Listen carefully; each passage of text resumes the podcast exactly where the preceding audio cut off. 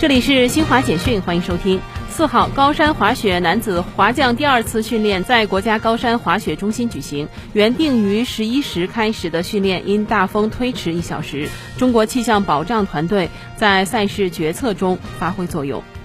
国际货币基金组织 IMF 总裁格尔基耶娃三号呼吁各国加强协作，增强政策灵活性，共同应对全球经济复苏面临的三大障碍。乌克兰国防部长列兹尼科夫三号表示，近期乌东部地区的军事冲突处于低水平并呈下降趋势，停火机制在该地区开始发挥作用。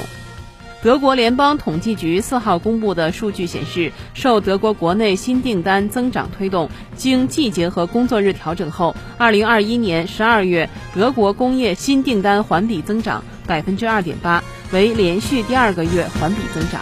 以上，新华社记者为您报道。